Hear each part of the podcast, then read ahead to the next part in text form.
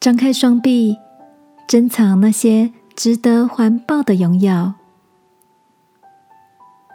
晚安，好好睡，让天父的爱与祝福陪你入睡。朋友，晚安。今天的你运动了吗？周末带着小侄子到公园练习投篮，篮球场旁边就是可以跑步的运动操场。操场上有好几个年轻女学生，边走路边聊天。不久后，小侄子的篮球滚到了操场跑道上，年轻女生们捡起了球，丢回给小侄子。道谢后的小侄子听到年轻女生走远后，传来一阵嬉闹的笑声。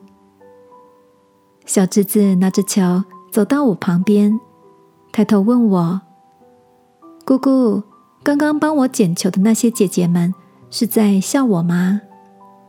我耸耸肩回答：“我不确定哎，但是姐姐们认识你吗？”小侄子说：“不认识啊。”我说：“那就对啦，不认识的人，他们是不是在笑你？很重要吗？”小侄子笑着说：“好像不重要哦。”说完后，又开心的转头回去投他的篮球了。亲爱的，生活中的很多时刻，我们是不是也跟小侄子一样，对于身旁人们的情绪波动十分敏感？记得朋友曾经跟我分享一个概念：把手张开，画出一个圆，在这个直径内，只适合拥抱那些真正值得真爱的人们。这个很有画面的描述，提醒我要珍惜身旁重要的拥有，试着把焦点都放在值得真爱的人事物上。今晚，当天父向我们伸开慈爱的大手，让我陪你一起在祷告中来亲近他，好吗？因为圣经的诗篇告诉我们。耶和华的眼目看顾敬畏他的人和仰望他慈爱的人。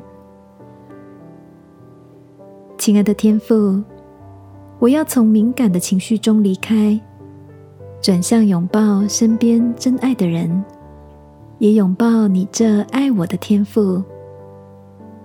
祷告，奉耶稣基督的名，阿门。晚安，好好睡。祝福你在拥抱中被爱的饱足。